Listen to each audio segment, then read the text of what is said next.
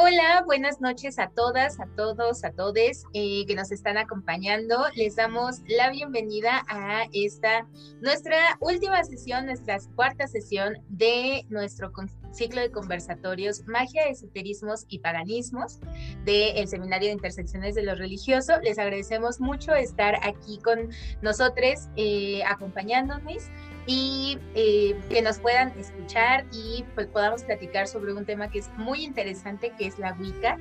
Eh, vamos a estar hablando con tres expertos, expertas, expertes que nos van a estar eh, pues dando toda esta información sobre un tema que es en, cierto sentido muy controvertido en algunas cuestiones, pero también como muy eh, que mucho, mucha gente habla de él, pero muchas veces no sabemos qué es realmente la Wicca, ¿no?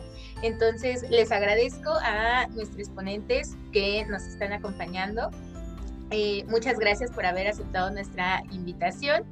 Les voy a hacer una pequeña presentación muy rápida de quienes nos están acompañando. Voy a empezar con Farah Leyeli. Ella es practicante Wicca, eh, estudió una licenciatura en Relaciones Internacionales y un posgrado en Ciencias Antropológicas con especialidad en Antropología de la Cultura en la UAM. Ha escrito artículos para libros sobre Argelia, eh, colabora con el programa Capital de Capital por Cual del canal Capital 21 en el segmento Una Árabe Mexicana ha impartido una sesión sobre historia del Islam en el Diplomado de Historia y Antropología de las Religiones de la ENA.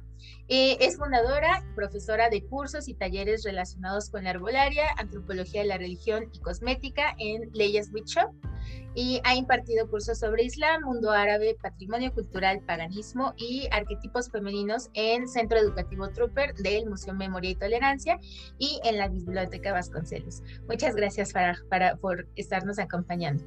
También tenemos a Green Strega, es alta sacerdotisa Wicca, eh, terapeuta transpersonal y experta en astrología psicológica. Es cofundadora de Wicca Luxofía y tiene 20 años de experiencia trabajando en el empoderamiento espiritual de las personas para que logren integrarse con la divinidad, la naturaleza y su sabiduría interior.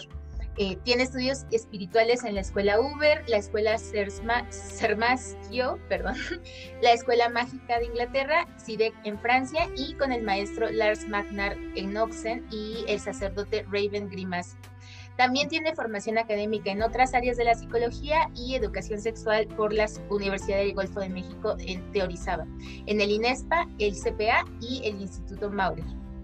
Eh, muchas gracias por haber aceptado y por estar por acá, Dwight. Eh, y también nos acompaña Frank de Lesbar, es dedicante eh, del Coven Alejandrino Fuego de Luna en el estado de Michigan, eh, un coven que es descendiente del primer coven de la Wicca tradicional alejandrina de Estados Unidos. Él es oriundo de Puerto Rico y tiene una maestría en diversidad y educación universitaria de la University of Michigan y otra en botánica de Purdue University y actualmente trabaja como profesor adjunto de botánica. Bienvenido, Frank, muchas gracias por haber aceptado esta invitación. Y bueno, pues para empezar nuestro seminario, eh, vamos a hacer eh, una pregunta que creo que es central, eh, que sería para ustedes, para cada uno de ustedes, ¿qué es la Wicca? ¿no? Creo que vamos a empezar con Farah. adelante, tienes el micrófono, Farah. Bienvenida. Gracias. Eh, pues muy buenas noches a todos. Ah, híjole, definir Wicca eh, es muy complejo porque para muchas personas, eh, en lo personal para mí también es una religión, pero también es una forma de vida, pero también es algo que no tiene dogma, es decir, no hay reglas como tan rígidas, no sé, como tengo que vestir de cierta manera, tengo que actuar de cierta manera, tengo que decir ciertas cosas. Para mí simplemente es ser yo, es la conexión que tengo con el todo, con la naturaleza, con las demás personas, porque a pesar de vivir en una ciudad cosmopolita, de moverme entre ciudades, puedo vivir mi religiosidad, puedo vivir mi espiritualidad sin necesidad de estar precisamente en un bosque, digo, claro, cuando puedo hacer lo que mejor, pero simplemente es, yo siempre digo, para mí Wicca es ser la mejor versión de uno mismo, sin tapujos, sin que me digan por qué estás tatuada o, por qué te dedicas a otras cosas, ¿no? Como por qué hablas de otros temas de religión.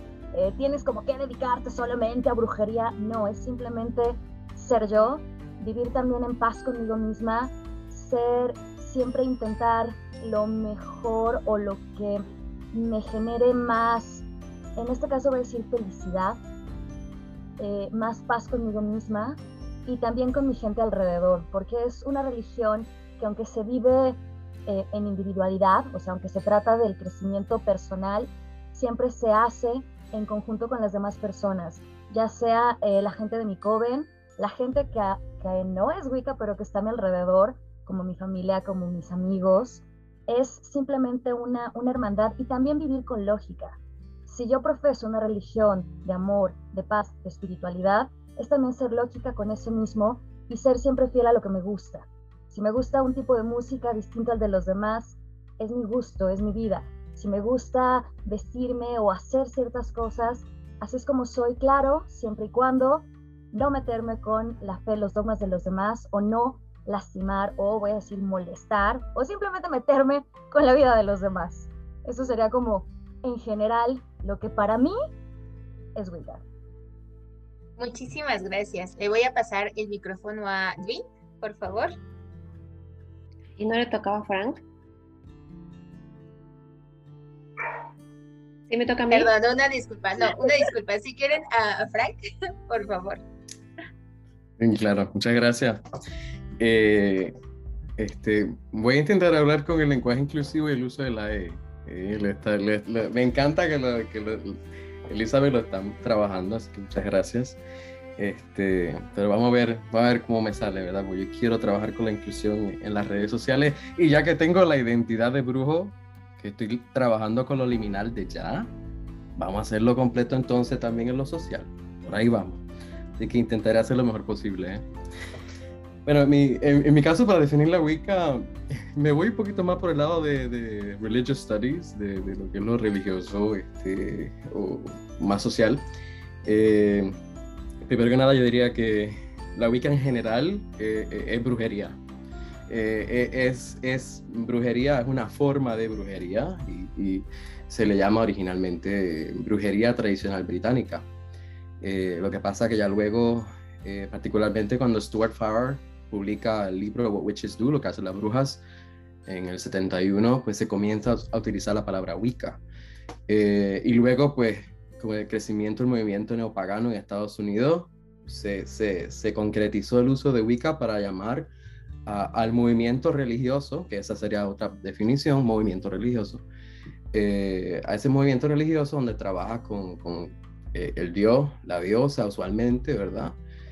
habemos algunos de, algunos de nosotros que trabajamos inclusive con una tercera parte que sería le creadores, literalmente, por ejemplo, Alexanders en sus escritos pone he, she, no tenía el concepto de they en los 70, so pone he, she, so que está la idea de, del concepto de, de ella, ¿no? Este, que es como una, como una tercera parte que, que no se habla tanto en, en, en, otros grupos Wicca. Eh, So que la Wicca es brujería, la Wicca es un movimiento religioso. Y dentro de todo eso, ¿verdad? Hay, hay unas vertientes que vamos a ver a medida que estemos hablando aquí, aquí en el programa, ¿verdad? Hay distintas vertientes. Yo parto de la Wicca tradicional, este, pero aquí tenemos a sacerdotisas de distintos linajes, ¿verdad? en mi caso, ¿qué, pues, ¿qué, sería Wicca tradicional? Ahí tengo que hacer como que otra definición, irme, irme por una tangente. Eh, y yo utilizo los criterios de Thorne Mooney, este, que ya tiene el libro eh, Traditional Wicca, uh, A Seeker's Guide, eh, Wicca tradicional, una, una, guía para los buscadores. Y Thorne define este, o pone los criterios de lo que es la Wicca tradicional, que le llama movimiento religioso, pero los criterios que utiliza es que es basada en lo que es un coven, ¿verdad? Tienes un coven, una práctica grupal, eh, que ya se mencionó, ¿verdad? Por, por Farah. Y tienes este, una práctica que es iniciatoria.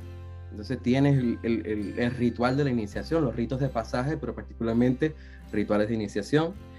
Eh, tienes linaje y ahí yo, yo lo haría un poquito más restrictivo. En el caso de lo que es la Wicca tradicional, que es lo que yo me baso, pues ahí sería linaje que traza a Alexanders, en mi caso, que soy eh, brujo alejandrino, Eh, eh, si eres Garner y Anne, pues hacia, hacia lo que es este Gerald Gardner. Eh, si trabajas con Sacred Pentagraph, pues a Civil League, pero son grupos que se originan en la región de New Forest, en, en, en Inglaterra. O sea que tienes un linaje particular. y luego tienes una jerarquía. es una religión donde hay una jerarquía de sacerdocio. es, es inherentemente un movimiento sacerdotal. Todos los participantes de, este movimiento pues ofician, ofician ceremonias, ofician rituales. Y ahí es que entonces tú tienes una, una Wicca que, que, que, sí tiene una jerarquía. Tienes a, los sacerdotes de, ¿verdad? De, primer rango y después tienes el sumo sacerdocio, eh, les sume sacerdotices en el segundo rango. Eh, y ya luego tienes un movimiento religioso que es experiencial. Hay gente que dice que la Wicca es ortopráctica, este, ortopráctica. Eh, mm, no lo creo, eh, porque si no tienes ortodoxia no vas a, no vas a tener ortopraxia. ¿Sabe? Eh, si tú miras, la Iglesia Católica tiene bastante ortodoxia, pues tiene bastante ortopraxia alrededor del mundo. pero particularmente la iglesia ortodoxa. Tú miras los rituales de, de, ella y es como que estos rituales son milenarios y todavía se están haciendo los iguales. Así que, que, ellos sí tienen lo que sería ortopraxia. Pero en la Wicca bien habla Thorne que es experiencial o también en, español se puede traducir a la idea de vivencial, right? que, que, tienes vivencia, que, que, tienes que vivirla para poder comprenderla. Y yo le añadiría a esto que es mistérica, es un culto mistérico. Eh, los misterios se trabajan de distintas formas, cada linaje, lo veremos hoy, cada linaje trabaja distintos misterios, eh, hay algunos en común, pero son diferentes a, través de los linajes, a través de los grupos. Eh, por eso yo creo que son algunos de los criterios, ¿verdad? Este, donde decimos, bueno, ¿qué es la Wicca? ¿Qué es Wicca tradicional? ¿Verdad? Y yo digo que la base para, para lo que fuere, sea tradicional o, o, no, sería, es brujería y es un movimiento religioso que, ¿verdad? que tiene todos los misterios, sacerdocio, etcétera. Muchísimas gracias, Frank. Es muy interesante ver cómo es tan, tan complejo y tan diferente también a otros sistemas religiosos, ¿no? Eh, tienes la palabra, ahora sí. Ahora sí, ya me toca, muchas gracias. Bueno, pues mi definición de Wicca es eh, definitivamente el de una religión neopagana, revivalista también, y realmente eh, se le atribuye a fundador o el padre de la Wicca, que es Gerald Garner, el que haya sacado a la luz una religión que yo, yo personalmente considero que es una religión de la nueva era, eh, la nueva era que estamos viviendo, que se está consolidando conforme pasa el tiempo y a la que cada vez estamos siendo más llamados también. Wicca es muy libre pero también eh, nació sin estructura religiosa. Para, yo considero que, para los que han logrado institucionar la Wicca en otros países ha sido verdaderamente algo magistral porque realmente no tiene estructura de religión y hay que dársela cuando uno quiere seguirla como una religión. ¿Por qué para mí es una religión? Porque en la religión encontramos sobre todo mucho el camino eh, hacia los planos superiores también, que es algo en lo que nosotros creemos, creemos mucho en esa conexión divina y creemos también en el trabajo interior, ¿no? Aparte la religión te da eh, muchos beneficios y, y hay un punto también importante que nos impulsa al servicio, eh, concretamente, la tradición que nosotros seguimos eh, se llama Leuxofía, porque es una tradición que es mexicana y que está adaptada también a un público mexicano que también dependiendo de las zonas, la Wicca se vive diferente. Eh, en los diferentes países tienen diferentes necesidades también. Y aquí algo que por lo menos estos 22 años de experiencia que tengo, lo que yo he visto en la, en la gente que se acerca a la Wicca, concretamente con nosotros, es una gran necesidad de reconectar con sus ancestros y reconectar también con su sanación. Eh, tenemos un, pueblo mexicano que busca mucho la sanación. Hay muchísima gente también sanadora y creo que la Wicca en ese sentido da el parteaguas a, practicar algo que puede ser eh, muy bien constituido, que le puede dar bases a una persona también en cuanto a su creencia, porque bueno, un punto al que también nos enfrentamos, sobre todo en México todavía y en Latinoamérica, es la parte de que tenemos grandes religiones que a la Wicca la ven eh, pues minoritaria e inclusive tampoco le dan ni el respeto ni el valor, ¿no? Es prácticamente como que no fueras nada, ¿no? Eh, de hecho, algo por lo cual eh, personalmente yo estoy trabajando en este, en este año es precisamente con la comunión con otros líderes religiosos para que vean lo que es la Wicca desde una perspectiva religiosa y que verdaderamente hay base, se puede tener base, se le puede dar estructura y puede servir también para el servicio tal cual como ellos lo hacen, ¿no? Eso es algo que, me ha llenado de mucha satisfacción en este tiempo. Y eh, pues concretamente yo podría hablar de mi tradición porque definir la Wicca, había que preguntarle a todas las tradiciones cuál es su definición, ¿no?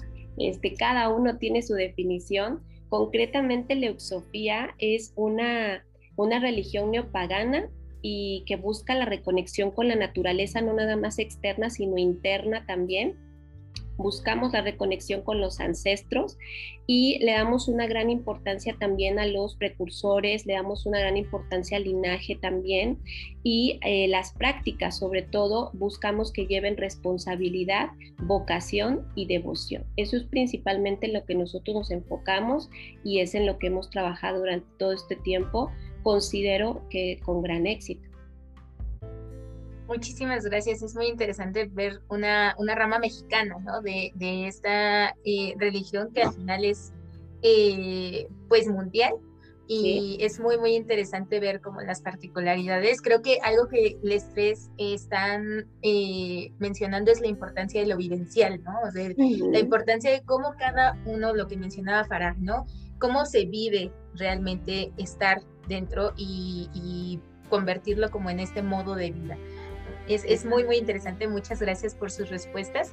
Vamos a seguir con una eh, pregunta que tal vez es un poco más personal, no tanto sobre la Wicca en general, sino es un poco más personal y que es, muy interesante también pensarla.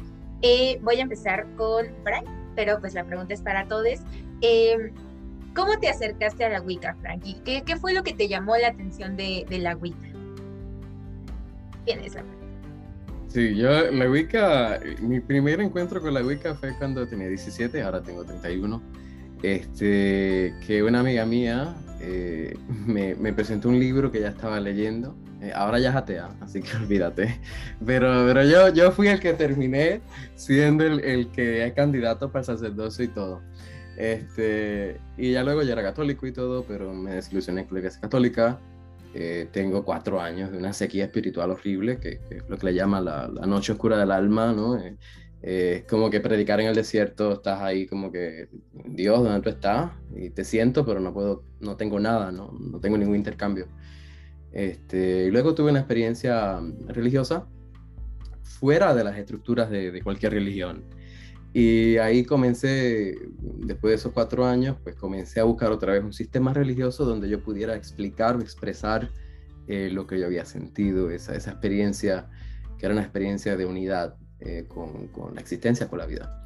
Y eh, fui a la iglesia episcopal y, dos, años y, luego pues me recuerdo de, de la, la Wicca, haber leído y, y comienzo a buscar Interesantemente, conozco la historia de, un místico, eh, se llama Meister Eckhart, eh, alemán del siglo XIII al siglo XIV, eh, dominico, y él había comenzado a conocer parte de lo que es la, la judía.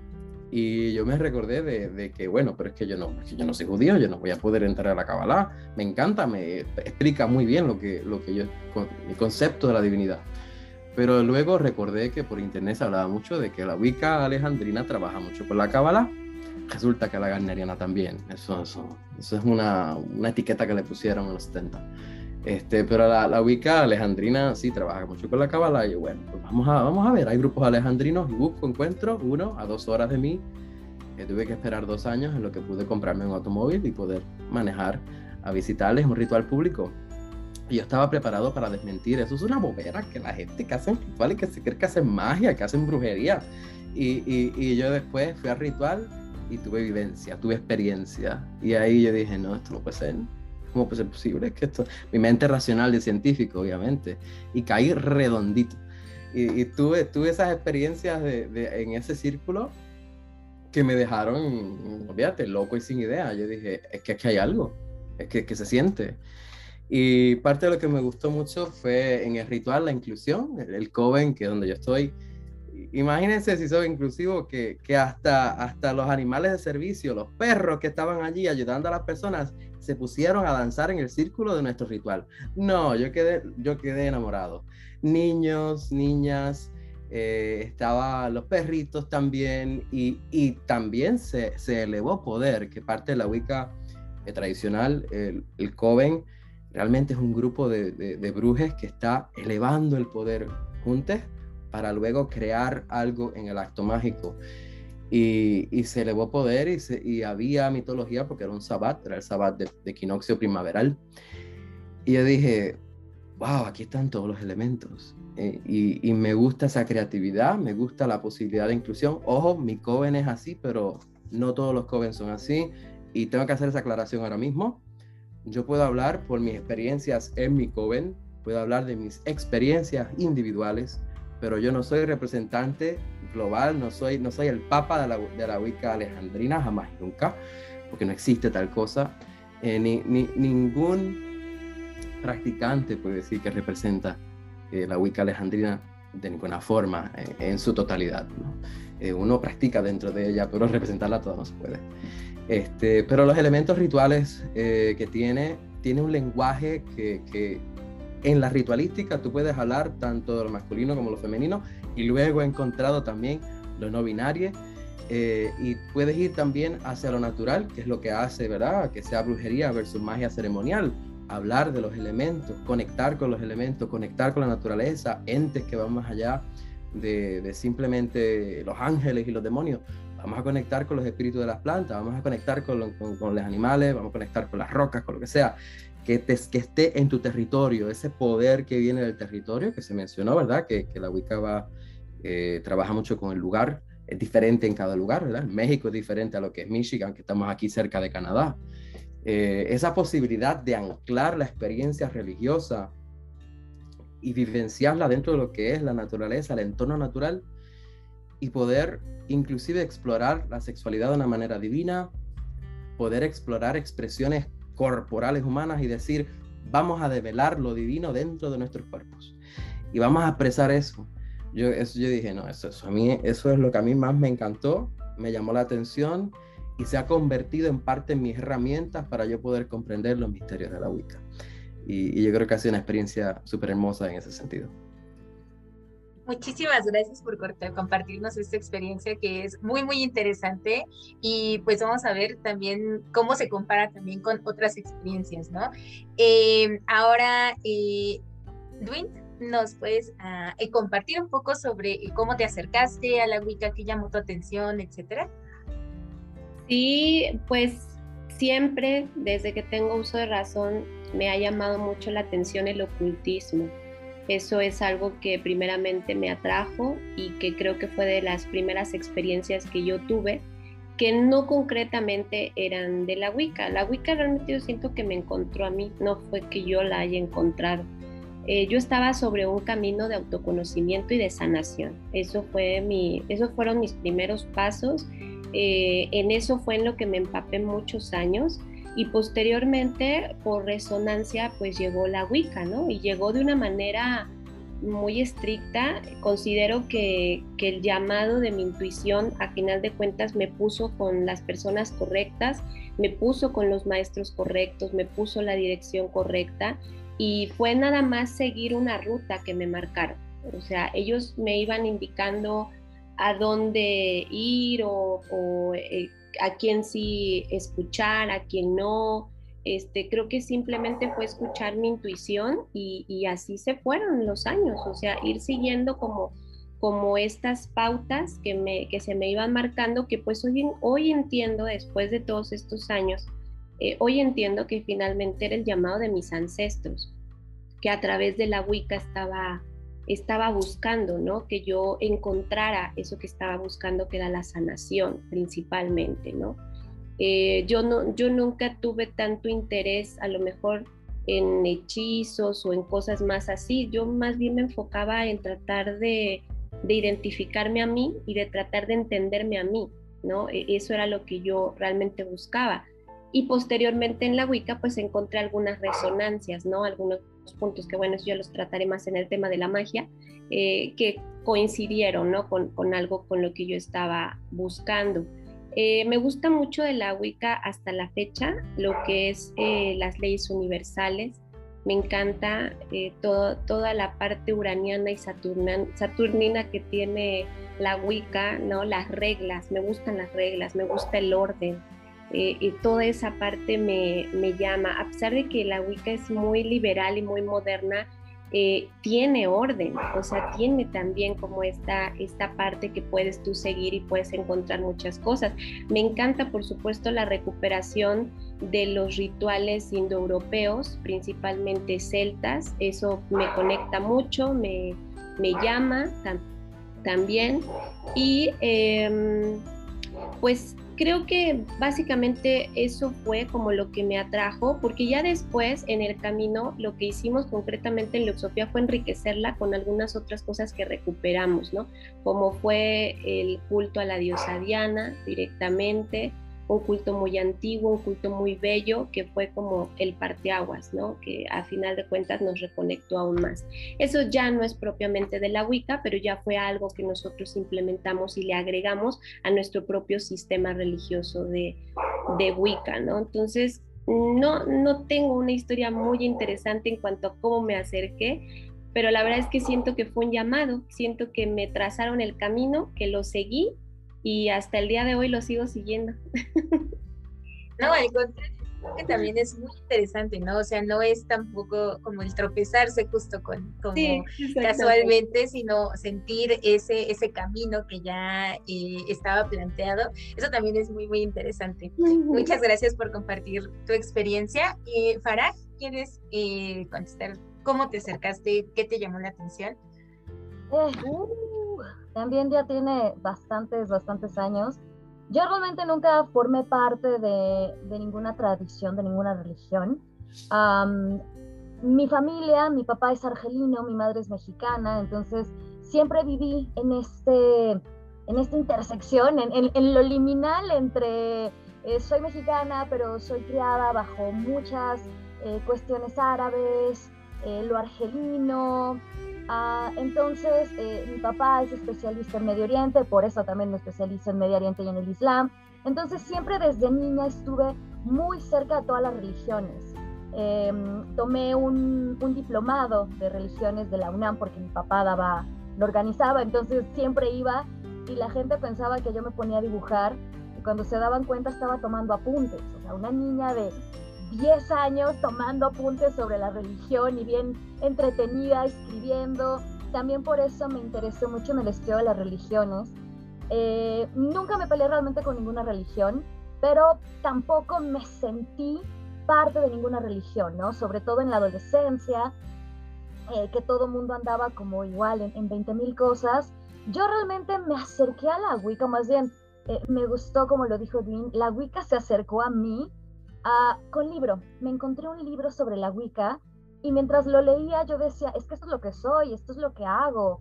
O sea, realmente esto es lo que pienso, esta es la manera en la que, en la que me gusta ser. Yo no pienso en una, en una divinidad como un hombre o como una mujer. Em, entonces el saber, porque todo, todo en esta vida es dual, entonces el, el eh, bueno, me refiero, no, no es una, no solo hay una versión de todo, entonces de repente poder identificarme, em, dije, wow, qué onda, también viví un año eh, en Holanda, en los Países Bajos, entonces tuve muchísimo contacto con todo esto. Yo me dedico, o bueno, practico la Wicca celta tradicional. También eh, personas muy, muy importantes dentro de la rama de la Wicca tuve el, placer de tenerlos como, como maestros y poco a poco todo se fue dando. Em, yo más bien pienso que fue un despertar, eh, siempre fui bruja, siempre me sentí bruja, siempre me sentí Wicca, simplemente encontré el nombre de lo que era, ¿no? Encontré el nombre de lo que más se adecuaba a mí. Eh, yo de hecho inicié con mis amigos a hacer rituales cuando no sabíamos ni hacer nada. Obvio nos dimos nuestros tropezones, ¿no? Así de, sí, vamos a hacer un ritual a las faldas del Teposteco. ¡Woo! ¡Qué buena idea! Mala idea, mala idea. Además, Samhain fue nuestro primer ritual, entonces, no, yo sí, con mis alumnos siempre les cuento historias de, chicos, no les digo que no hagan las cosas porque no deban, sino miren, les voy a platicar. Yo, entonces sí, bueno, este, entonces fue justamente el irme dando cuenta el, eh, lo que soy, eh, lo que hago. Eh, también, justamente, para mí la Wicca es una reconstrucción de la antigua religión. para mí no es algo moderno, no es algo antiguo, eh, tampoco lo considero New Age en mi caso, porque yo sí me dedico más a la Wicca tradicional celta. Eh, sí me apego más, digamos, como a, por así decirlo, a los libros, a, como comentaba Frank, a eh, Gerard Garner, a Raymond Buckland, eh, también los Sanders, los Farrar. Em, entonces, em, sí es una, una, cuestión que no está peleado con, con, con lo que hago, entonces, eso, también me ha gustado. Yo no tuve ningún conflicto cuando yo dije, soy Wicca. no, mi familia fue como, ok. Este, a pesar de que la mitad de mi familia es musulmana, la mitad de mi familia es católica, entonces es, em, yo realmente es, es, lo que soy, no, nunca tuve problemas, nunca he sido discriminada por mi religión, he sido discriminada por, por mis ascendencias, pero nunca por mi religión, este, sí, curiosamente, eh, recuerdo, por ejemplo, ahora que también esto se está compartiendo en Facebook, cuando Facebook empezó con que uno podía poner Wicca, yo así de claro que por supuesto que lo voy a poner, ¿no? Entonces, eh, digamos que en mi caso yo no he tenido tanta conflicto ni tanta controversia, simplemente fue como, ah, ah, ah, ok, lo, que hago tiene nombre, Wicca, ah, genial, ¿no? Y, y quedarme ahí, yo ya tengo Em, también como 20 años, sé que me veo más joven de lo que parezco, este, pero sí tengo más de 20 años dedicándome a Wicca. Ya como tal, con mi círculo de estudio y con eh, Leyas Witch, tengo ya casi 10 años. Eh, dentro del movimiento de la Wicca en México, también más o menos eh, empecé por la parte académica, hice mi tesis de maestría sobre la Wicca en la Ciudad de México, fue la primera tesis de Wicca en México He también tenido el placer de ayudar a otras tesis de maestría. Em, yo más bien siento que me dedico como a la parte académica de la Wicca. A pesar de tener mi círculo de estudio, me trabajo mucho con universidades justamente en conservatorios, en conferencias, en pláticas diciendo qué realmente es Wicca. No lo que nos vende Hollywood, no lo que nos vende los más media. Y, y justo como decía Frank, claro, yo solo puedo hablar desde mi trinchera, desde lo que yo hago, desde lo que yo estudio, desde mi coven, porque justamente Wiccas hay demasiadas, ramas hay demasiadas, y además esto sigue creciendo, ¿no? Ya Wicca viene siendo un movimiento más visible en México en las pasadas eh, conteo, en el INEGI. Digo, no venía Wicca como tal, pero uno podía decir, no soy todo eso, pertenezco a otros y además mi otros es Wicca. Entonces, eh, creo que al menos vamos por buen camino. Digo, a diferencia de Frank, que allá es bueno, religión oficial ya es más fácil, ¿no? Pero sí, eh, así fue como, como llegué, aquí sigo y aquí seguiré, porque no es como de hoy soy Wicca, mañana quiero ser otra cosa, ¿no? Muchísimas gracias. Eh, me parece muy interesante justamente lo que eh, hacen el énfasis, ¿no? En la pluralidad y en la diversidad de formas de, de incorporarse a la Wicca, ¿no? O sea, en, que la importancia justo de encontrarse, que es algo que me ha gustado mucho de todas sus participaciones, ¿no? Como que todos, todos están mencionando como que se encontraron dentro de la Wicca eh, en cada una de sus particularidades y me parece como fundamental eh, eso para justo sentirse parte de, esta religión y practicarla, ¿no?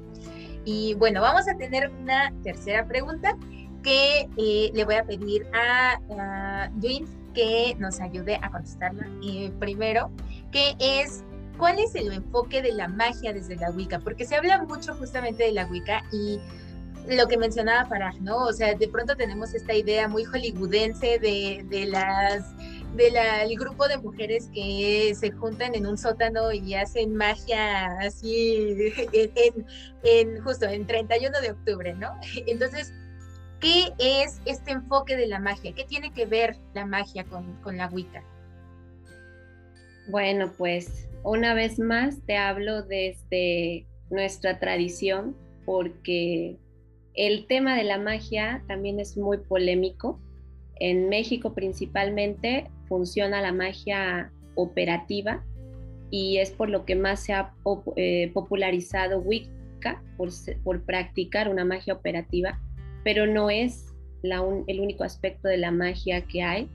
Y concretamente creo que en Luxofía sí trabajamos con un aspecto de la magia eh, muy fuerte porque tiene que ver con la congruencia. Es que es muy fácil hablar, e-, es muy fácil decir esto, el otro, aquello, pero yo algo que les enseño a mis alumnos es que cuando digas algo lo tienes que demostrar. Entonces, ¿cómo podemos demostrar la magia? Ese es el punto en el que nosotros nos enfocamos, en demostrar que verdaderamente es posible y que verdaderamente eres capaz, porque al final de cuentas eso es lo que significa la palabra magia. La palabra magia tiene que ver con ser capaz.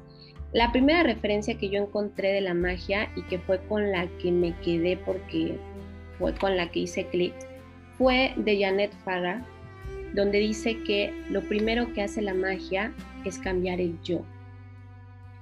Yo lo diría que más que cambiar, por supuesto que sí hay un cambio, pero más que cambiar, yo diría que es iluminar el yo, el yo superior porque ahí es donde verdaderamente radica la capacidad de, ser capaz de hacer las cosas, ¿no?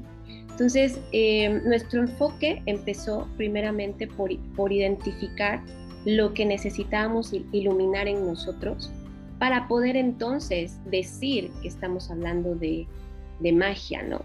Y no solamente de ilusionismo. Cuando decimos ser, que la, la palabra magia es ser capaz, yo diría que es ser capaz de iluminar el yo.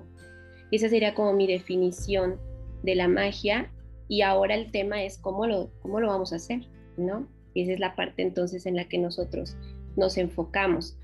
Hay muchas formas de hacer magia y creo que en eso radica la gran diversidad, ¿no? Hay quienes les gusta la alquimia, hay quienes les gusta la magia este, matemática, hay quienes les gusta la magia lunar, la magia solar, porque todas esas son formas. Digo, tenemos mentes tan distintas que no puede haber como un molde que diga así es como debes de crear, ¿no? Hay muchas formas de crear. El punto es darte cuenta que eres capaz de crear, ¿no? A veces eh, nos estamos ahogando en un vaso de agua este, tronándonos los dedos porque no podemos ni siquiera, no sé, arreglar algo en nuestra casa o cosas muy sencillas. Imagínense cuando se trata de cambiar la vida. Eh, algo que yo platicaba con, uno de los, de los colaboradores de ustedes en algún momento es que la magia se ha popularizado mucho por ser resuelve vidas. Y eso es un gancho total para cantidad de gente que te promete que con hechizos este, te va a resolver la vida, ¿no? Desgraciadamente la Wicca ha caído en eso también. Y eso es lo que jala, ¿no? También a muchas personas que no quieren esforzarse, que no quieren trabajar en ellos y en todo caso, pues prefieren que tal persona pues te haga un amarre porque no eres capaz de generar el amor por ti mismo no eres capaz de generar amor en ti mismo, de hecho, ¿no? ¿Por qué? Porque no es fácil evidentemente no es sencillo, si no todos lo pudiéramos hacer. Entonces, nuestra fórmula involucra, por ejemplo, intención, conocer lo que es la intención y aprender a intencionar.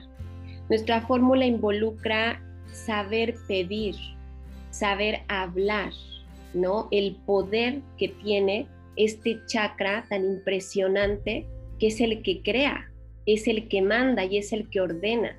¿no? Que, que algo suceda, que algo se manifieste. Nuestra magia también incluye la fórmula de ser capaces de ver en tu mente aquello que tú quieres manifestar. Si eres capaz de verlo aquí, eres capaz entonces de manifestarlo afuera. Liberar la emoción es una de las cosas más difíciles de hacer porque implica el desapego. el desapego al resultado, esa parte de, de, activar la fe, que para nosotros también eso es parte de la magia, activar la fe, que la fe no es física, la fe es espiritual. Entonces es elevarte al grado de decir, confío plenamente en que esto va a ser una realidad. Y con eso te empoderas, te llenas de fuerza, te llenas de magia y manifiestas aquello, aquello que deseas.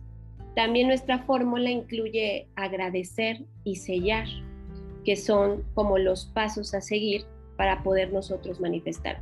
Cuando nosotros llevamos a cabo esta, esta fórmula, que se escucha fácil, pero no es sencilla, verdaderamente se pueden llevar años de trabajo para poder lograr esto, vivirlo dentro y generar. Cuando lo hacemos, entonces empezamos a ver cosas que cambian. Cambia nuestro entorno, cambia algo en nosotros y cambia nuestro mundo, así como por arte de magia, ¿no? Lo, podríamos decir. A mí me gustaría eh, platicar un testimonio, trataré de ser breve, que es uno de los testimonios más impresionantes que tenemos en, nuestro, en nuestra comunidad y que precisamente ejemplifica esto que les estoy platicando acerca de la magia. Justamente cuando empezó este, esta ola tan tremenda de COVID eh, y tantísima gente que se fue enfermando, eh, bueno, nuestra comunidad afortunadamente hemos sido bendecidos, no hemos tenido que lidiar con esa situación y lo agradecemos infinitamente. Esa prueba realmente no la hemos tenido que pasar.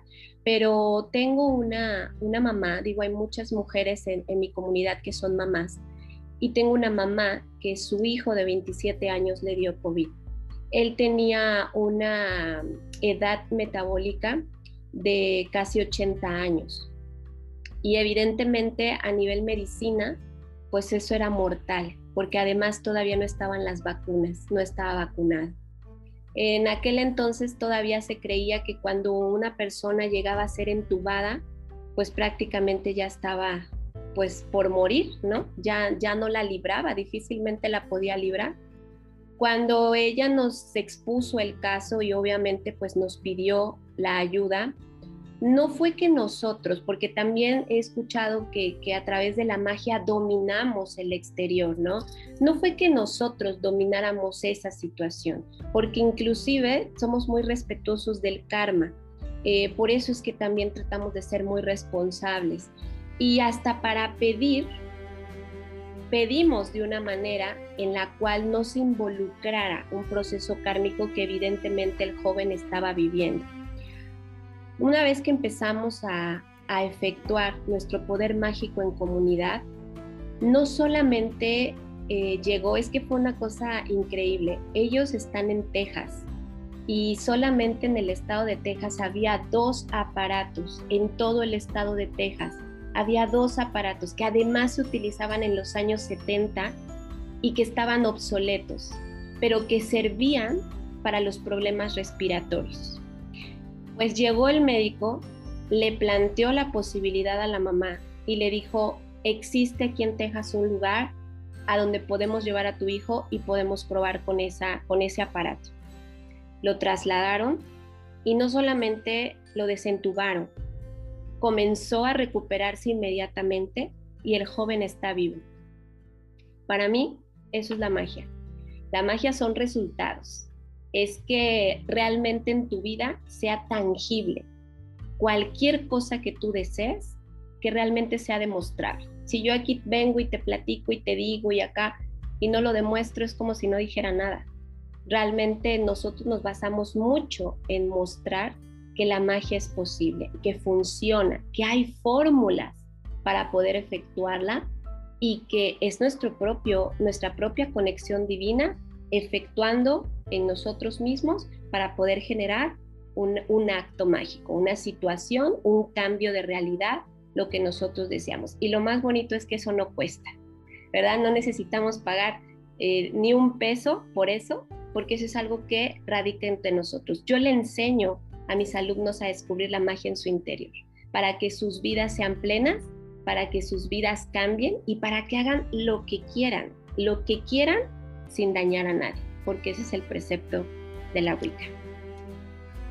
Muchísimas gracias por, por, toda la explicación y también por esta, eh, pues esta historia, ¿no? Que, que, nos cuentas de alguien que, que lo ha vivido. Me parece como muy interesante esta concepción justo de cambiar nuestro, nuestro concepto de la magia, ¿no? O sea, de no dejar de pensarla como algo eh, inmediato, que así como varita mágica y ya palabras mágicas y ya cambia todo, ¿no? Porque pues al final ese es el concepto que muchas, muchos, muchos tenemos de la magia, ¿no? O sea, de algo que inmediatamente va a ser el cambio y este, esta concepción de todo un proceso de cambio interno y, de conexión es muy, muy interesante para poder analizarlo y poder como justo cambiar este concepto, ¿no? Muchísimas gracias, Luis.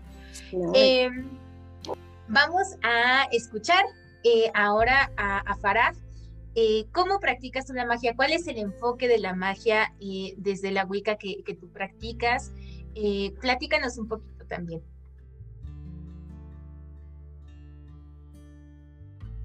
Sí.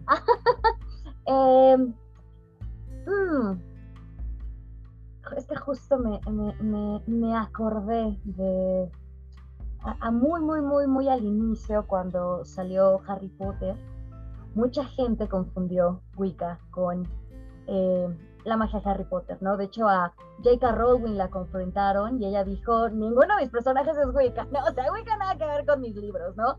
Y justo, em, realmente, eh, al menos desde mi perspectiva, la magia, que en este caso voy a citar más, digamos, en inglés la magic con eh, CK, ¿no? A diferencia de la, de la magic normal, porque en español no hay como diferencia, uno dice magia y se imagina que voy a sacar al conejo o hocus pocus, abracadabra, cosas por el estilo, eh, que incluso yo no sé hasta qué punto realmente hacemos magia, yo prefiero llamarle brujería, ¿no? Porque es realmente lo que hacemos, ¿no?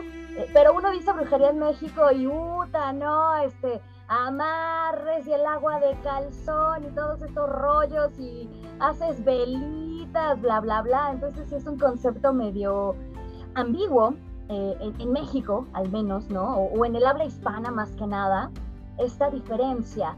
Eh, yo creo que realmente es el último recurso que usamos. No es como lo primero de, ay, quiero ganar esto, ah, voy a hacer un ritual. Quiero novio, ah, voy a hacer este ritual, ¿no? Eh, realmente es como lo último eh, no es la primera opción, no es lo primero que decimos, ah, lo voy a hacer. Em, y se basa más que nada en rituales, no solo es eh, la palabra, que justamente bien comentaba, esta cuestión de el saber hablar, el saber decir lo que quiero, ¿no? Porque si empiezas con, ah, este, mm, bueno, ah, sí, ah, estamos aquí a reunir, bueno, ya, mm, ten por seguro que no hiciste nada, no lograste nada, no pasó nada, ¿no? Este, él está también muy claros en, en, en, en, las cuestiones que estamos llevando a cabo.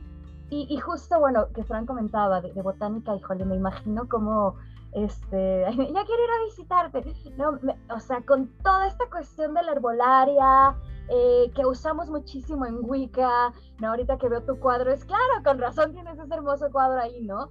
Entonces, es, es como una mezcla de todo. No solo se trata también también sí tiene mucho que ver esto que sí nos pone Hollywood, ¿no? De, de las rimas, ¿no? Claro que siempre intentar hacer unos em, hechizos o rituales en rima queda muchísimo más bonito, queda mejor, ¿no? Empezando como por ejemplo con nuestra red de Wicca, eh, digo que bueno, es em, eh, un poema muy, muy hermoso.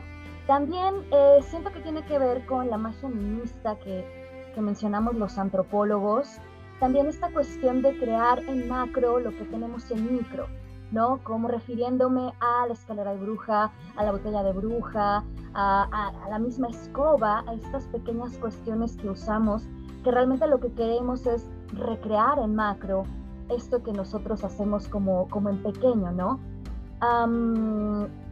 también el entender que no siempre es nuestra voluntad, no siempre todo lo que hagamos o toda la magia, todo lo que queramos va a pasar, porque tal vez no está destinado para nosotros o no de esa manera. También tiene que ver con el entender por qué nos pasan las cosas. Eso también es magia. El simple hecho de hacerme un café de cierta manera, prepararme la comida de cierta manera, es hacer magia de cocina, hacer magia incluso cuando voy manejando. Eh, yo, por ejemplo, jamás he tenido un choque automovilístico. Vivo en la Ciudad de México, jamás he estado involucrada en ningún, ningún, ningún, ningún, ningún, ningún choque. Eh, obviamente, porque también voy con esta preparación, ¿no? O sea, es... Em, también es una forma de vida que justamente es muy, muy, muy diferente digo, tenemos varitas mágicas, aunque más bien son para manejar la energía, no como para espectro patronus y cosas así. Mm, la cuestión también de la acción no se trata solo de voy a pedir, sino es voy a actuar. Quiero algo, ok, voy a hacer mi ritual para conseguirlo, pero voy a actuar, no me voy a quedar aquí sentada esperando, este, pues no sé, yo siempre les digo a mis alumnos a que llegue Orlando Bloom y se case conmigo. Em, simplemente también esta cuestión de no ir en contra de la voluntad de nadie. ¿no? A mí me da mucha risa cuando siempre me dicen mis amigos, me haces un amarre, es como en la vida, o sea, no, yo no me voy a generar un karma por, por nadie, ¿no? Entonces, ay, híjole, es, es, muy ambiguo, pero espero que hayan podido entender como eh, eh, un punto, o sea, creo que yo lo resumiría en, el último recurso, en siempre es por medio de algún ritual.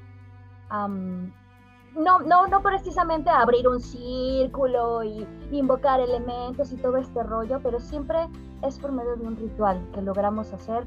Yo voy a decir, en mi caso, brujería o la magic con eh, seca. Muchísimas gracias, Farah. Es eh, también justo muy interesante y esta concepción de ver la magia y lo que mencionabas, ¿no? O sea, cómo, eh, cómo interactuamos con la energía que existe, ¿no? Y, y, toda la importancia justamente de los rituales para, para hacer toda esta, esta interacción, ¿no? Creo que eso es muy, muy interesante de poder como analizarlo y pensarlo y no quedarnos justo con la idea de la magia que estamos acostumbradas, sino eh, ver cómo eso también puede ser incluso en las situaciones cotidianas, lo que mencionabas, ¿no? O sea, cómo estamos rodeados de energía y, eh, y, cómo la Wicca analiza todo eso, ¿no? O sea, y se, inter, o interviene con la energía del día a día. Me parece muy, muy interesante. Muchas gracias, Farah. Eh, Frank, tienes la palabra. Sí, voy, voy a, voy a tocar puntos que, han sido mencionados eh, por Farah y por Twint, eh, porque eh, en la Wicca, rapidito que, que, se menciona la pregunta, ¿verdad? ¿Cuál es el enfoque? pues yo pienso en lo que es la diferencia entre la, teurgia y, y la zaumateurgia. la teurgia es literalmente trabajo divino, trabajo de los dioses. Eh, que lo que busca es acercar al ser humano hacia, hacia lo divino. Y, y, tú habló muy bien de eso, de, acercarse al yo, ¿verdad? Eh, al, yo superior y, ese trabajo con la divinidad. Y yo desde el punto de vista más constructivista, yo creo que estamos creando la divinidad en nosotros, eh, estamos reconociéndonos como creadores. Eh, y en la taumaturgia, pues ya eso es eh, literalmente es trabajo de milagro, ¿no? Haciendo milagro, pero es el sentido de que estás manipulando lo material para, para que ocurra un cambio a nivel material. Eh, claro, una vida mágica balanceada, pues realmente tú harías ambas. es que una cosa lleva a la otra. Este, trabajas con un balance entre ambas, un equilibrio entre ambas. para, para poder crecer, ¿sabes? Si tienes un obstáculo a nivel material, pues muévelo, transfórmalo para poder seguir trabajando con lo espiritual, ¿sabes? No te metas a, a, a, meterte a una iniciación Wicca cuando no tienes ni trabajo, cuando la familia se te está cayendo en canto, y como que, bueno, trabaja con lo que tienes acá para que puedas sacarle más provecho a lo espiritual también, ¿no? Sí, puedes agarrar de lo espiritual, pero si se te cae el mundo alrededor tuyo, pues hay que reconsiderar entonces, ¿verdad? ¿Dónde estás? Y rebalancear y tal vez ahí pues haces un análisis de qué tipo de magia necesitas trabajar. Y, como dice Farah muy bien, este, la Wicca es eh, el acto mágico, ya sea teúrgico o tamateúrgico, se va a trabajar dentro de la ritualística, dentro del ritual. Y honestamente, la Wicca tradicional, los cambios a los rituales es, lo que trae los dimes y diretes, los problemas que hay entre los coven, entre los linajes. Y, ah, que yo soy más garneriana que tú, ah, que yo soy más alejandrina que tú. Y, tienen que ver con, con, ideas rituales, con ideas de cómo se interpreta el ritual y cómo se ha pasado esa interpretación a través del sacerdocio, eh, porque es una forma de legitimización eh, de, de quién tiene la verdad. ¿no? Claro, yo, yo difiero bastante entre muchos grupos más eh, tradicionalistas en la Wicca, porque yo digo, bueno, no, es que el culto mistérico desde Eleusi, desde los tiempos de Eleusi, que, que, la idea es de que se presentan cosas y, y se dicen cosas y tú como individuo vas a, vas a, tener la experiencia y, y, es tuya. Los misterios están asegurados y salvados, nadie los va a poder romper y encontrarlos así como así porque son individuales. Y esa es la innovación que trajo el Eleusis al mundo religioso, es que por fin la religión puede ser algo individual, ¿no? Ah, eh, eh, innovación religiosa para lo que es el europeo, ¿no? Porque obviamente hay distintas culturas que tienen esas innovaciones ya. Este, pero es una innovación que, que por lo menos la, la Wicca lo intenta tener también. Este, y la, la, magia entonces se convierte en un vehículo para una experiencia mística, una experiencia del misterio, de la, de la vida, eh, este, y, y, es, y es, es, por decirlo así, encarnada. E, e, es una experiencia de lo divino encarnado en, en, lo que es nuestra carne, ¿verdad? Eh, y, cómo se hace esa magia eh, ritualística, ¿verdad? Eh, siempre, usualmente presencial, puede ser en solitario, pero usualmente muchos muchos tradicionalistas te, dirían, no, no, no, no, no. Un rito garneriano tiene que ser dentro del círculo garneriano, formado con, con el estilo garneriano y tiene que ser formado con, con, con alguien que físicamente tiene sexo masculino, sexo eh, femenino, algo así, ¿no? Macho-hembra este, confundiendo sexo y género y toda la cosa. Y, la, la Wicca Alejandría también puede pasar algo así, ¿no? O sea, que hay, hay a veces este refuerzo de la heteronormatividad increíble. Eh, pero llegó la generación nueva a tumbar la casa y pues, estamos, estamos cambiando las cosas poco a poco. Eh, pero la magia misma, independientemente, ¿verdad? De, de cómo grupos individuales la vean, eh, permite esa oportunidad de crecimiento, de construcción de, de quién tú eres y, de cambiar lo que tienes alrededor. Eh, tiene sus metodologías, por eso es que mucha gente dice que la, la, magia es ciencia, ¿verdad? Crowley, Alistair Crowley definía la magia como arte y la ciencia, ¿no? De alterar la conciencia a, voluntad, eh, acorde con la voluntad. Lo que puede hacer de muchas cosas magia, eh, la magia con K pero es ciencia en el sentido de que hay una metodología, cada Coven tiene su metodología, cada grupo tiene su metodología.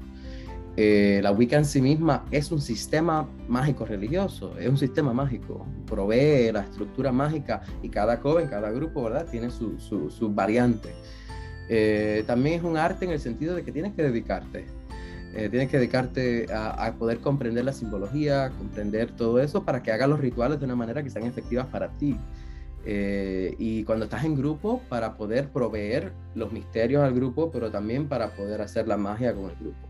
Y que, y que todos tengan una cohesión, de que tengan un entendimiento base, para que puedan realizar el ritual juntos y, y, puedan este, lograr esa cohesión de grupo, eh, que, que, es desarrollar un marco de referencia tan similar que, que que inclusive parezca que, que, tienen una telepatía, ¿no? que, que, han desarrollado un marco de referencia tan similar que, están teniendo pensamientos similares al encontrarse con situaciones similares. Eh, y eso es una cuestión de grupo que, es bastante necesaria para, para elevar el poder en un círculo, para poder entonces enfocar ese poder a crear lo que se quiere crear dentro de ese círculo. Y, ya lo habían hablado, este, la idea de, que en el círculo pues se está creando, es un microcosmos del macrocosmos, ¿no? En un espacio pequeño.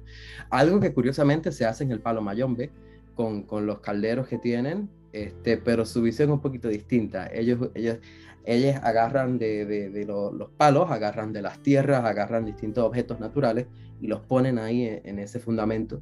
Eh, en el caso de la Wicca, nuestro templo, nuestro fundamento, si lo quiero llamar así, eh, nuestro caldero es el círculo mismo, ¿no? Entonces lo creamos y lo recreamos a medida que lo, que lo establecemos con el ritual.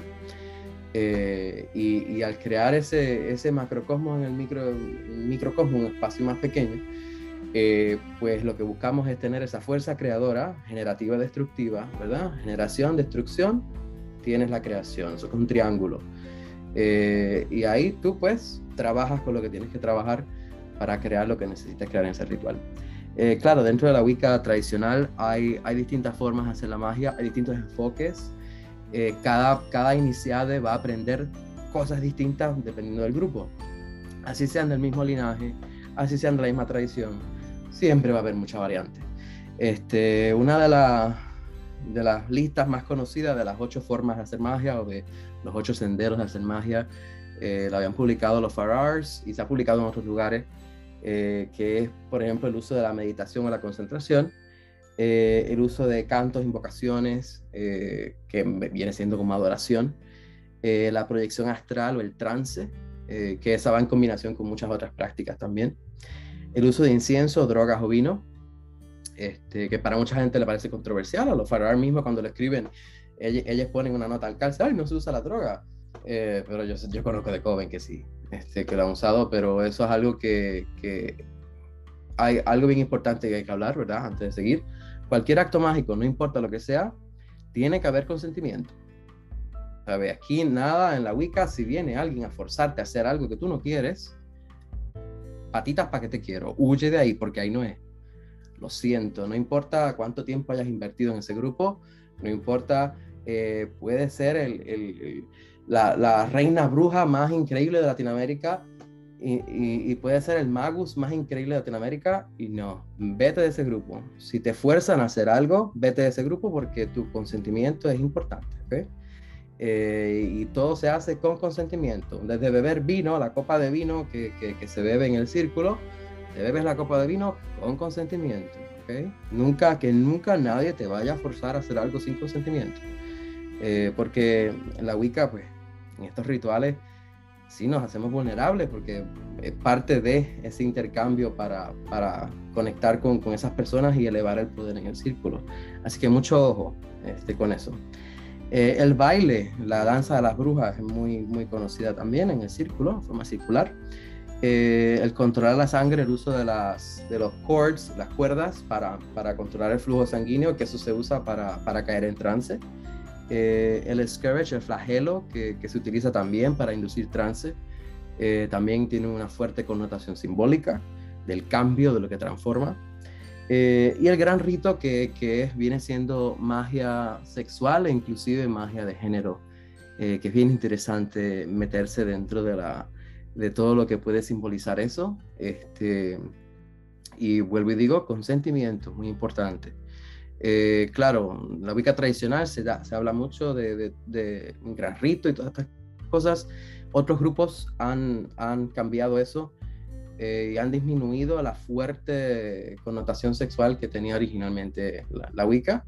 Pero inclusive el gran rito, por ejemplo, hoy día se, se puede hacer de, una manera simbólica, que tienes el, el, cáliz y usa, aquí está la representación del, del la daga ritual, este, y utilizas esto de manera simbólica para simbolizar el gran rito.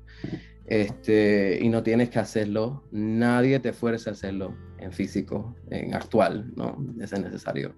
Eh, pero hay misterios. La magia, sea teurgia, sea tamateurgia, utilice esos ocho senderos, ocho caminos de la magia en la Wicca tradicional, utilice otros, ¿verdad? Hay, otras personas que, que, tienen otros, otros senderos eh, no importa, siempre va atada con la ritualística mm, original este, del, del coven, del linaje, y va conectada con, con la divinidad eh, que se trae a ese, a ese círculo mágico para trabajar con ella. Y claro, el poder de los brujes es lo que realmente mueve ese círculo, es lo que realmente mueve el ritual. Eh, yo creo que eso es lo primero que, con lo que se empieza a trabajar y ya luego se traen esos otros poderes de, las atalayas, de, los elementos, de los cuartos, se traen los poderes de las divinidades, la, diosa, eh, el dios, los creadores, se, traen distintos poderes de, otra gente, como animales, plantas, eh, inclusive ángeles o demonios, este, se puede traer todo eso al círculo. Eh, pero primordialmente, no importa lo que sea, primordialmente siempre va a ser el poder de, del ebruje que está trabajando ese ritual, lo que mueve la magia, la Wicca.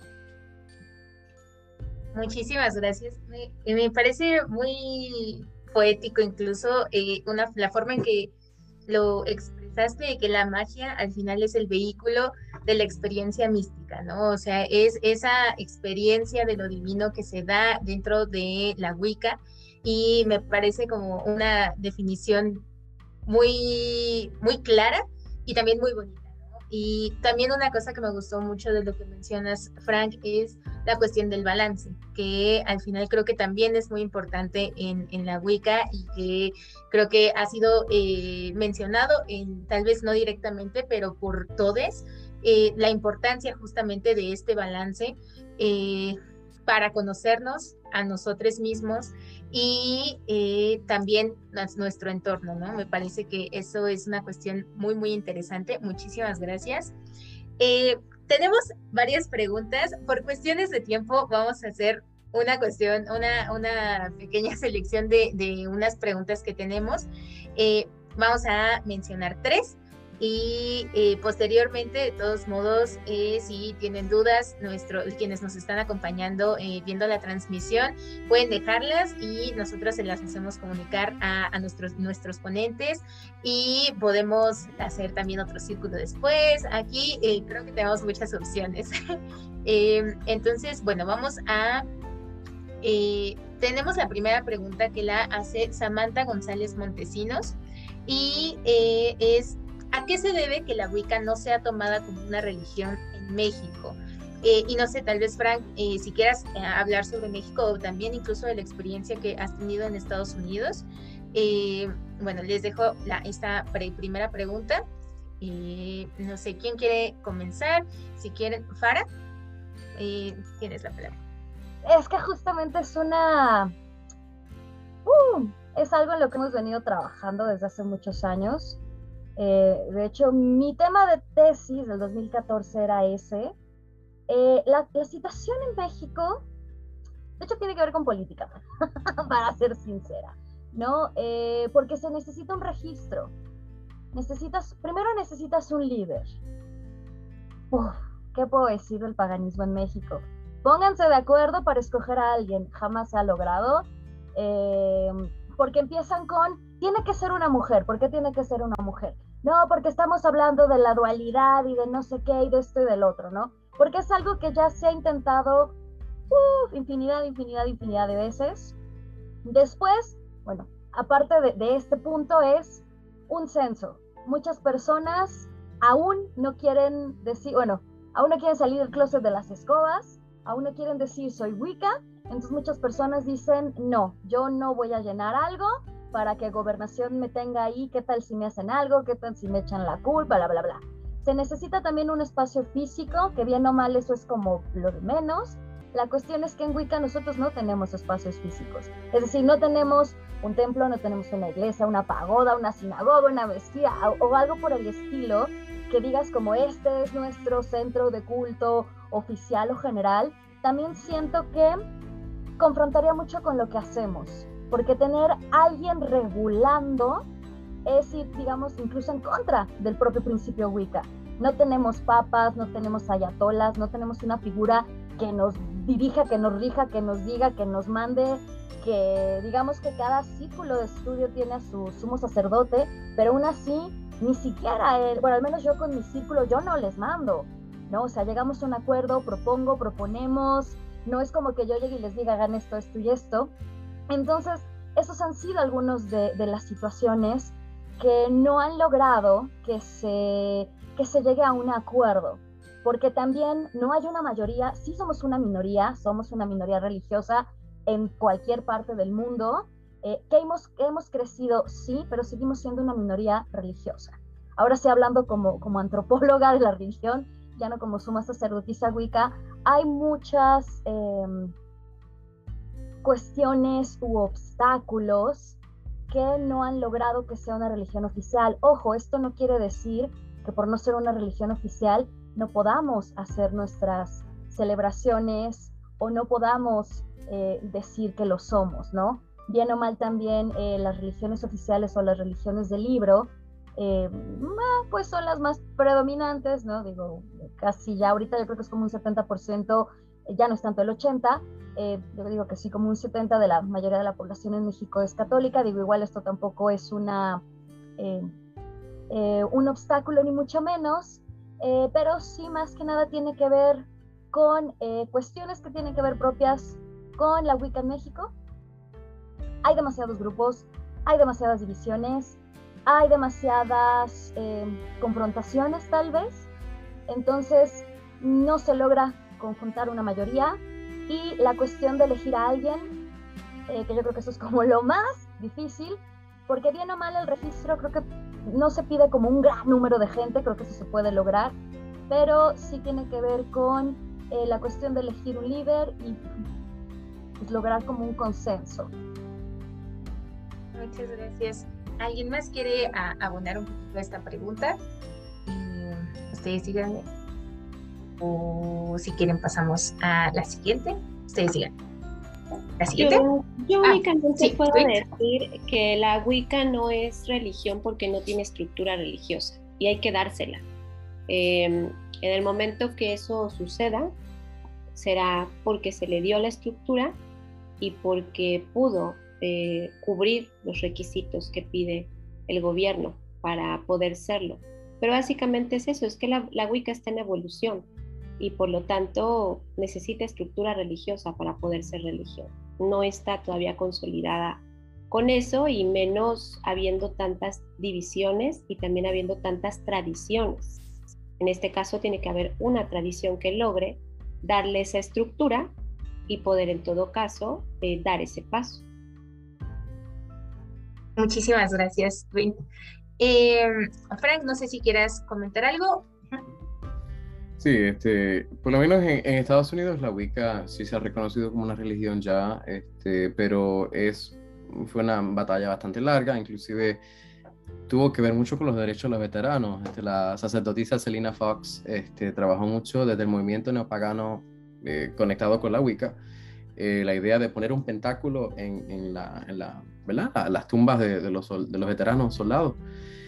Eh, y eso se convirtió en una manera como decir, bueno, hello, este, libertad religiosa, ¿dónde está? Entonces, obviamente, se la pasan por donde no da el sol, este, y como no es cristiana la Wicca, pues, ay no, eso es del diablo, y como vino el, pánico satánico, los 80, 90, y yo diría que todavía sigue el pánico satánico, este, o ha habido como una efervescencia nuevamente, estaba medio dormido y volvió, eh, pues la gente dice, uy, no, que eso es del diablo, entonces ahí comienzan con, todas las cosas que, que lo que hacen es ofuscar eh, ideales que son tan básicos, que como bueno, es que, es que sí, la, no, tenemos, no tenemos una institucionalización como por decir la Iglesia Católica, pero sí, somos una religión porque tenemos las prácticas, tenemos la teología, tenemos filosofía, tenemos todo este grupo organizacional, somos un modelo congregacionalista porque tenemos jóvenes, so que la cristiandad tiene un modelo inclusive así, de como a los jóvenes, este, tiene sus congregaciones con autonomía, lo tenemos, así que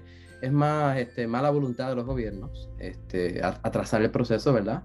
Eh, poner trabas burocráticas. Serena Fox tuvo que montarse ahí con un montón de, abogados y, pasar horas y horas y horas y horas buscando documentos hasta que encontró unos documentos que era como que, oh, quiere decir que nos están queriendo obstruir esto aquí. Y al final ganó el caso. Entonces, este, es como una cosa increíble que, que uno dice, wow, ¿cómo puede ser posible que los gobiernos quieran entorpecer esto? Pero Claro, siempre hay, hay, alguna agenda religiosa eh, debajo de, gestiones gubernamentales y políticas. Ah, por más que queramos decir que haya separación de iglesia y Estado, siempre hay algo por ahí. Eh, pero sí, la burocracia este, y ¿verdad? Lo, lo, que es este, el prejuicio que existe religioso hacia las religiones minoritarias, particularmente una como la, la Wicca, que trabaja con magia y todo esto. Eh, la brujería, pues a la gente como que detiene el progreso que, debería existir. Eh, pero en Estados Unidos se logró después de muchos años, así que espero que en México pues sí se logre. Esperemos, sí. Al final es un proceso muy complejo, justamente porque involucra como todo lo político también, ¿no? Y, y las instituciones. Entonces, pues esperemos que, que sigan ese, ese proceso de la mejor forma. Eh, bueno, pasamos a la segunda pregunta que tenemos. Nos pregunta Christopher Milne, ¿Qué tanto tiene que ver la Wicca con el movimiento de la diosa durante la segunda ola del feminismo?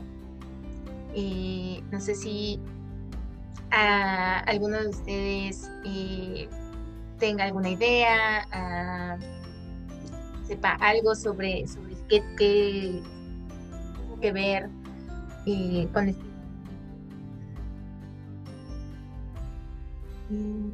Bueno, mira, lo que yo puedo comentar respecto de esto mm, es que la Wicca de repente se ha tomado también como, como un movimiento feminista, porque a lo mejor la mayoría de las que estamos más expuestas en este tema pues, somos mujeres, pero la realidad es que si uno comprende en sí eh, la esencia de la Wicca, la verdad es que la Wicca exalta eh, para empezar no exalta géneros, ¿no? O sea, exalta esencias. Y, la divinidad en sí, pues la concebimos como una polaridad femenina y masculina. En ningún momento excluimos una u otra. Pero ciertamente, bueno, ha, habido algunos movimientos que a lo mejor se han enfocado más en exaltar el tema de la diosa y eso ha dado pie a creer que es una religión feminista. Pero yo siento que eso es un malentendido o es una mala interpretación de la práctica porque no realmente no es así. Yo solamente he sabido, alguna vez alguna maestra me, lo comentó, que la única tradición que se enfoca más en feminismo es la, la diánica, ¿no? Pero este, y bueno, pues ya también la líder ha tenido algunos confrontamientos en relación a esto, ¿no? Pero de ahí en fuera, todas las tradiciones creo que contemplan totalmente el, aspecto femenino y masculino. Entonces yo creo que más bien es una mala interpretación que se le da de que Wicca es feminista. O sea, también hay hombres, por supuesto. Digo, aquí está el mejor ejemplo, Frank, ¿no? Este, y hay muchos otros hombres que, que, que la practican, que tienen este, esta, esta liturgia y pues que no, la Wicca no excluye. Eso es algo muy claro de la Wicca, no excluye ningún género, ¿no? De ningún tipo, de ninguna manera, de ningún... Entonces, yo creo, yo lo atribuyo más a que ha sido una mala interpretación que se da, como tomar de pretexto, ¿no? Que es feminista, pero en realidad no es feminista. Justamente eh, lo, que dice Wayne, eh, se, ha confundido, o sea, Mm, yo creo que ha funcionado como el hecho de decir, wow, una religión donde la mujer es tomada en cuenta, donde la mujer es partícipe, pero ojo, no somos la única religión donde la mujer es partícipe. Eh, y eso lo digo como antropóloga de la religión, no somos la única religión donde la mujer es partícipe. Tal vez sí la única donde la mujer es una suma sacerdotisa, puede tener su coven y toda esta cuestión, entonces tal vez eso sí ha servido para empoderar, pero en efecto no somos una religión feminista la diánica, sí, Wicca diánica es exaltan a la diosa, eh, porque justamente vemos la dualidad. Entonces, no creo que haya sido como un factor clave, tal vez sí un, un empuje puede ser, pero no como, uy, sí, em, la religión líder para el movimiento feminista o algo así. No, digo, no estamos peleados, ni mucho menos con el feminismo, digo, sería muy, eh, muy, muy, menso decir eso, pero em, gracias a, ambas. y Frank, ¿tienes algún comentario al respecto? Sí, a mí me parece muy interesante. Yo creo que esta pregunta da para un programa entero. Porque estoy preguntando ahora mismo, yo, escucho a, a, a, Dream y a, Farah hablando y yo como que estamos definiendo feminismo de la misma manera, lo estamos entendiendo de la misma manera. Y, me parece fascinante. Yo como que, ay, Cristo, ¿cómo, ¿cómo yo agarro esto? Este, déjame ver. Este, la pregunta en sí, que habla con los movimientos de la diosa durante la segunda ola del feminismo. Este, la Wicca viene antes, luego la segunda ola del feminismo viene en los 60. Eh, lo que ocurre es que la Wicca llega a Estados Unidos por Raymond Buckland, llegan les Garnerianes, comienza a haber eh, publicaciones de lo que le llaman ahora la corte externa, que son personas que están afiliadas a un coven, que no están iniciadas dentro de un coven, eh, que se les da un entrenamiento, unas prácticas y después deciden pues, convertirse o no eh, en Wicca, ¿no? Este, iniciarse, mejor dicho. Este, resulta que después mucha gente agarró esos rituales de, corte externa y los hacen, eh, los convierten en la base para el movimiento neopagano. Eh, lo que va pasando ahí es que ya luego eh, comienzan a surgir los grupos que dicen, bueno, pero vamos a hacer vamos a hacer el movimiento más, más base a la mujer. Ahí surge la Wicca como se mencionaba, Susana Budapest, que fue la que, la que organizó la, la Wicca eh, y luego tienes otras vertientes del neopaganismo y otras vertientes de la Wicca, que ya sería más la Wicca ecléctica, más que la Wicca eh, alejandrina garneriana, que es tradicional, eh, que ya incluyen mucho más fuerte la idea de que la brujería es política. Y esto es un debate que está en Estados Unidos todavía hasta hoy día, particularmente que han derogado el derecho al aborto a nivel federal y ahora es a nivel estatal. Esto pasó la semana pasada. Entonces hay un debate por el internet, las redes sociales, de que, bueno, somos brujes, pues es que esto es político. Y yo digo que sí, la brujería es política porque Gerald Gardner no publica hasta que se deroga las leyes anti-brujas de Reino Unido. Así que sí, la Wicca es política. Este, y mucha gente dice, bueno, como es política, pues vamos a, vamos a trabajar entonces, si es la religión de la diosa, pues tenemos que trabajar para elevar la posición de la mujer en la sociedad. Y ahí viene Starhawk, que, que, trabaja el movimiento Reclaiming en Estados Unidos, que tiene una influencia enorme dentro de todos los movimientos Wicca, sean tradicionales o no. Eh, tiene una influencia enorme, como sean las cosas de Estados Unidos. Eh, Starhawk trae también esa idea de que sí, tenemos que ser activistas dentro de nuestra, de nuestra religión, porque si no, los evangélicos nos van a comer lo dulce, no nos van a dejar vivir, y ya lo están haciendo en las cortes. La Corte Suprema de Estados Unidos está trabajando para eso, ¿verdad? Entonces, este, hay una idea de que si somos minorías religiosas, pues tenemos que hermanarnos, eh, unirnos para, para poder eh, luchar contra, contra esas fuerzas que, que si no, no, nunca, no, nunca nos van a escuchar. Eh, el feminismo como tal busca, ¿verdad? Este, por lo menos una, una equidad o, lo que fuera una igualdad de derechos, este, igualdad de derechos y equidad en la vida, ¿verdad? De todos los géneros. Por lo menos hoy día se está definiendo de esa manera. Eh, ¿Es la Wicca misma feminista? Yo creo que es una conversación para otro programa. Este, porque es complicado, bien complicado, porque dependiendo del linaje, dependiendo de, de, la, del sumo sacerdocio del coven que vas a tener entonces si es feminista o no. Este, así que yo te digo, depende. Y ahí dejamos eso ahí.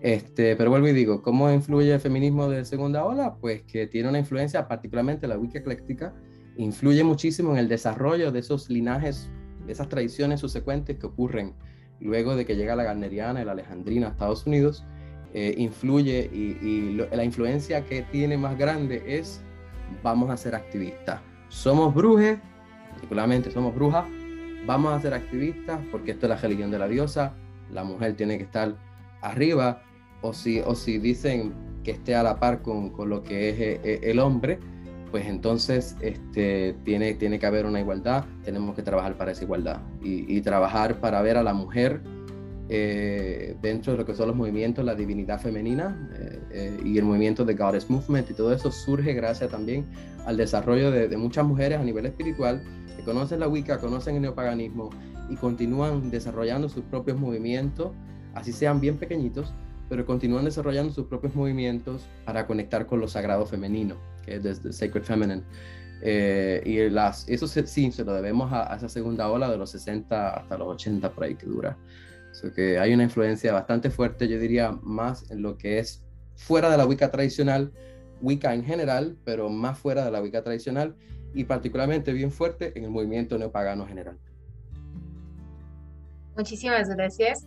Yo creo que también es, sí, definitivamente hay que armar un, un conversatorio al respecto porque esta, esta pregunta creo que fue muy controversial y podríamos sacar como caliente. es que además influye mucho que Frank, con su, o sea, es muy distinto cómo funciona en Estados Unidos y cómo funciona en México. Súper, súper distinto, ¿no? Porque ahorita, como lo expresó, claro, o sea, sí, pero sí, apoyo otro conversatorio. Yo digo, si ustedes, si ustedes están dispuestos, nosotros dispuestos también. Eh, bueno, vamos a terminar, que ya nos pasamos un poquito de tiempo, pero vamos a terminar con una última pregunta que eh, tenemos. Nos pregunta Alan Olaf Ontiveros, eh, ¿se pueden alegar energías negativas, alejar de energías negativas con rituales Wicca o si se habla de magia blanca, magia negra, etcétera, etcétera, dentro de la Wicca? Y esa sería nuestra última pregunta. No sé quién quiera tomar la palabra primero. Ahí voy al ruedo en lo que... Para. Em, en lo personal, a mí no me gusta llamarle la brujería o la magia colores. En lo personal. Digo, mucha gente dice que la magia verde, la magia de cocina, no sé qué, yo prefiero decir la magia de cocina, la herbolaria, no hay, y de hecho en Wicca la mayoría de los de los grandes sacerdotes, si no mencionan magia negra, magia blanca, ¿no? No, no hay color, la magia es y punto. ¿Qué hacemos con ella es la diferencia? Que si podemos hacerla para hacer cosas malas, adelante. O sea, la ley de tres existe. De que se te va a rebotar, se te va a regresar, va a pasar. Lo sabes y va a pasar. Punto. Eh, si decides hacerlo para el, bienestar o voy a decir para algún propósito positivo, porque tampoco me gusta hablar de bueno y malo, en, cuanto a la Wicca. Eh, no, o sea, lo que hagas siempre se te va a regresar multiplicado por tres. ¿Sirve para alejar energías negativas? Claro que por supuesto que desde luego que sí. Creo que es algo que hacemos absolutamente todos, desde cuarzos, amuletos, dijes, velas, escobas, sal de bruja, botella de bruja, hay 20 mil, 20 mil, 20 mil cosas. Eh, de hecho, creo que es como lo, lo básico. Eh, también mi primer consejo es aléjate de las personas que no te vibren, ¿no? Es como lo primero que debes de hacer para alejar energías negativas, aléjate de la persona que no te vibre, ¿no? Este, pero bueno, desde mi punto es, no hay magia colores, no hay brujería colores, la magia, la brujería es y punto. ¿Funciona? Sí. ¿Sirve para alejar? Sí. No necesitas propiamente ser Wicca para alejar energías, o sea, si, si eso es lo que a ti te interesa, no tienes por qué ser Wicca, No, o sea, no, no es como solamente los Wiccas podemos hacerlo, no. Muchísimas gracias. Uh, ¿Alguien más? Tweet, eh, Frank, ¿quieren hacer algún comentario?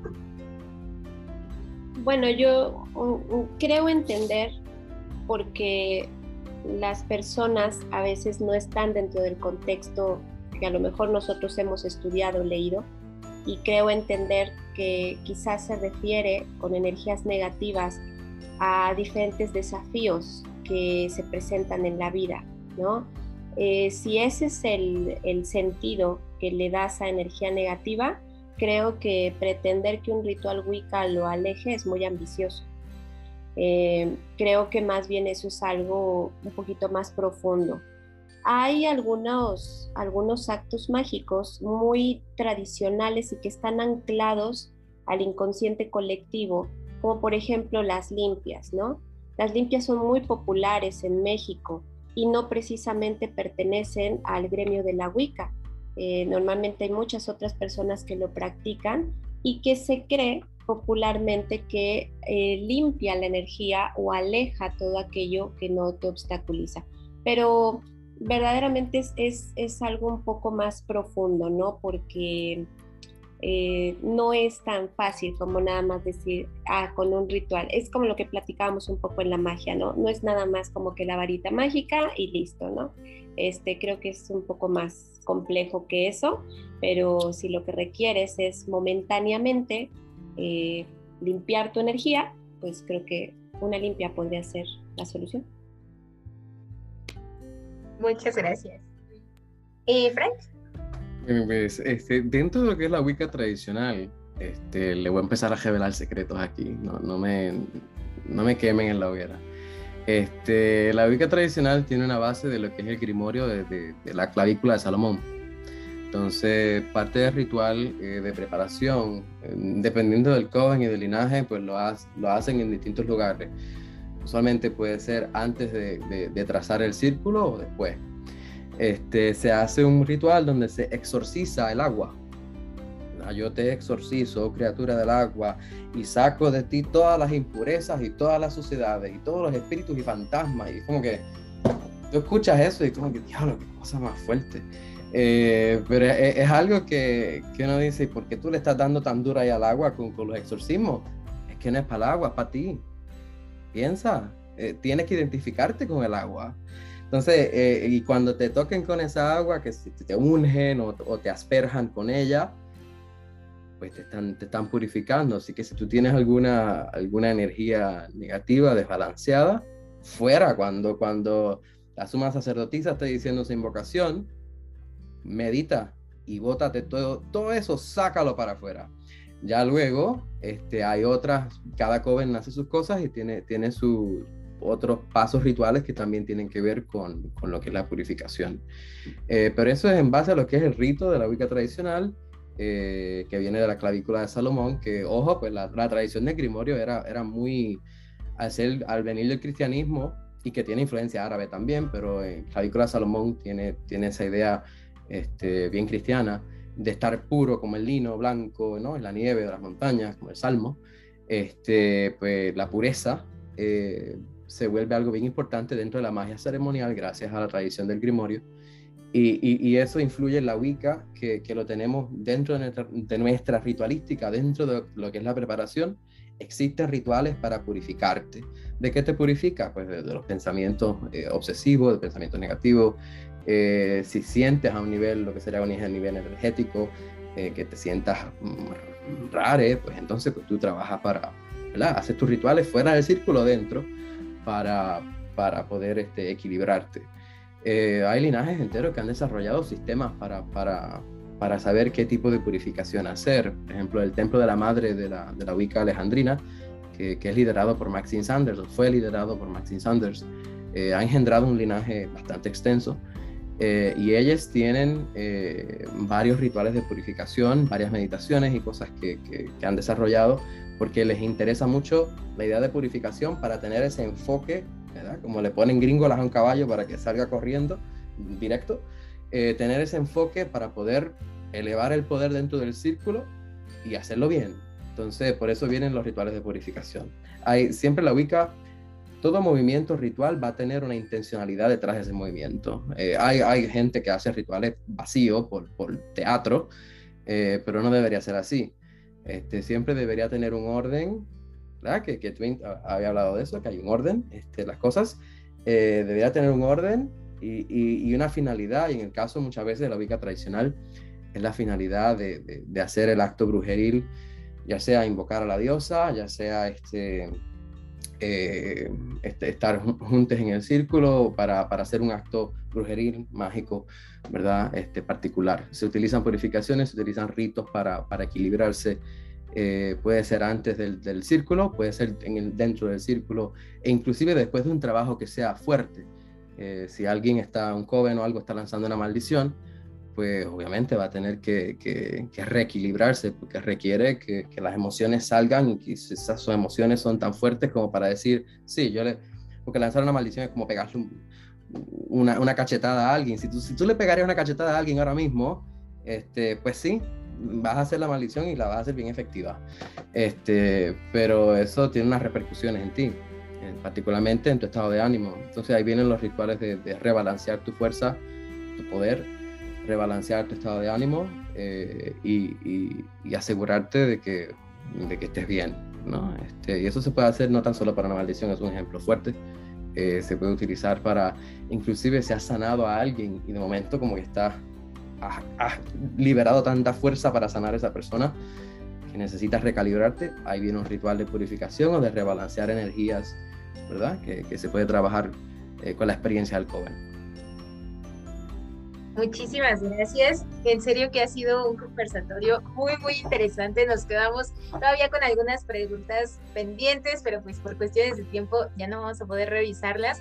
Pero eh, si todos están de acuerdo, vamos a organizar en algún otro momento un nuevo conversatorio porque ha sido en serio muy, muy interesante y nos hemos quedado también como con algunas dudas, preguntas y siempre escucharles ha sido maravilloso, de verdad. Muchísimas gracias por acompañarnos. Em, Muchas gracias también a quienes nos han estado escuchando durante este conversatorio. Muchas gracias por su atención, por acompañarnos en esta nochecita.